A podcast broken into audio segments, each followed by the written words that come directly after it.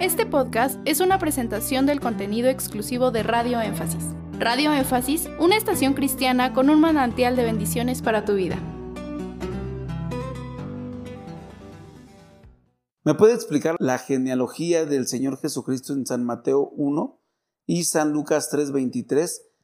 Yo tuve en sus inicios complicaciones para entender esas dos genealogías porque como lo he dicho en algunos sermones, la iglesia en donde yo nací no era una iglesia que impartía demasiada doctrina. Pastor, un hombre de Dios, muy sencillo, pero su ministerio era más como pastor que como maestro en las escrituras. Entonces no había para mí respuestas claras y se me hacía complicado ver cómo las dos genealogías tienen en apariencia algunas discordancias. No tienen discordancias, eso es lo que aparenta, lo que tienen son diferencias. La genealogía de Mateo es descendente, la de Lucas es ascendente. La genealogía de Mateo comienza en Abraham, la genealogía de Lucas, eh, a un descendente sí comienza desde Adán.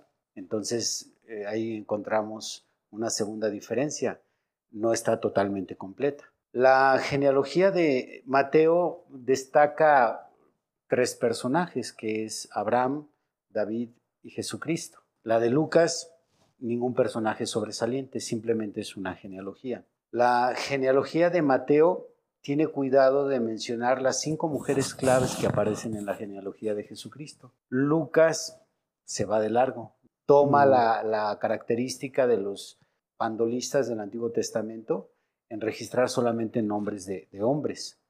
Pueden existir sus excepciones, como en el caso de las hijas de, de. En el caso de todos los escritores hacen más énfasis en poner solo nombres de hombres. Pero Mateo no, Mateo hace una distinción cuando aparece ahí Ruth, cuando aparece esta Betsabé, cuando aparece... Las mujeres aparecen, Lucas no la registra. Pero ya la revelación oculta, lo que esconden ambas genealogías, comienza en los dos hijos que se registran de Salomón. En el caso de, Mateo nos, nos continúa el linaje por el lado de Roboam. Y en el caso de Lucas, él no menciona a Roboam, más bien coloca a Natán. Entonces, ya cuando comienzas a estudiar, no dentro de las mismas genealogías, sino otras escrituras fuera de, Mateo 1 y Lucas 3, donde están estas dos genealogías, el por qué se desvió Lucas con Natán, poniendo a Roboam en un lado, y por qué Mateo se mantuvo con Roboam, entonces comprendes tres puntos importantes. El primero, Mateo lo que pretende decirnos es que hay una promesa mesiánica o hay una promesa monárquica. El Mesías sería un rey. Por lo tanto, lo que le interesa a Mateo demostrar en la genealogía es que la promesa que se le hace a David, de tu linaje levantaré uno que se sentará en tu trono, entonces Mateo va a enfatizar esa promesa, va a poner cuidado de que la promesa se cumpliría y es por eso que toma el linaje de Roboam, ya que Roboam vino a sustituir en el trono y no Natán. Natán no tuvo nada que ver en la monarquía. Entonces empieza a seguir esa cuestión hasta llegar al, al rey del cual se hacen varias promesas. Isaías capítulo 6, Isaías capítulo 9, Isaías capítulo 11, que habla del reinado mesiánico, etc.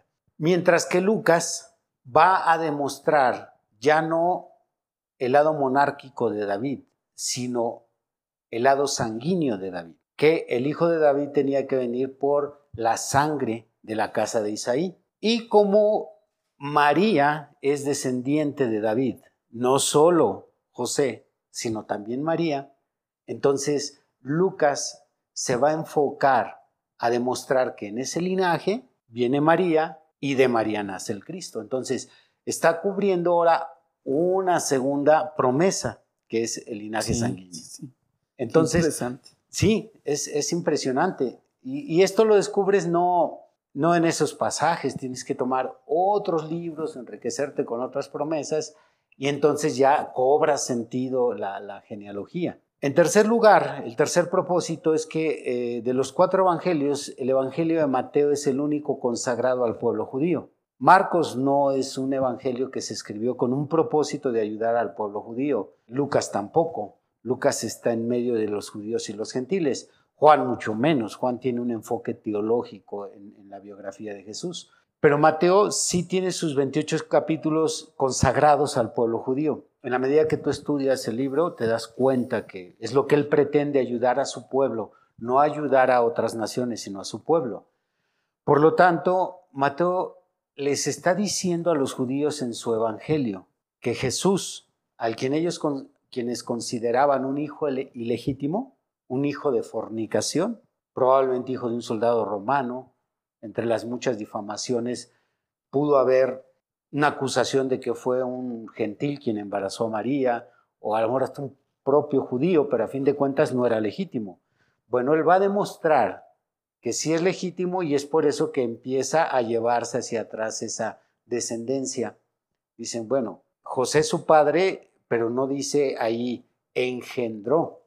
Entonces hay una distinción entre la palabra hijo de, que usa Mateo, mientras Lucas dice engendró. Entonces, ser hijo en la cultura judía eh, podía ser tanto por medio del engendramiento como por medio de la adopción. Sí. Por eso es que se puede explicar adopción en el libro de los Efesios, porque los judíos sabían muy bien qué es la adopción.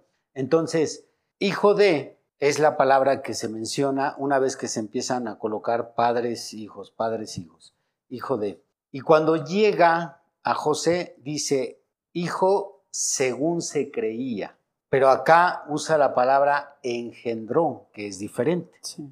Entonces, tomando en cuenta todos estos detallitos que solamente los descubres cuando te pones con una lupa y a ver, es cuando comprendes esas dos genealogías. Esto es a grandes rasgos, porque yo creo que di dos o tres sermones sobre esto hace años. Gracias por escuchar este podcast. Te invitamos a que visites nuestro canal de YouTube. Nos encuentras como Radio Énfasis.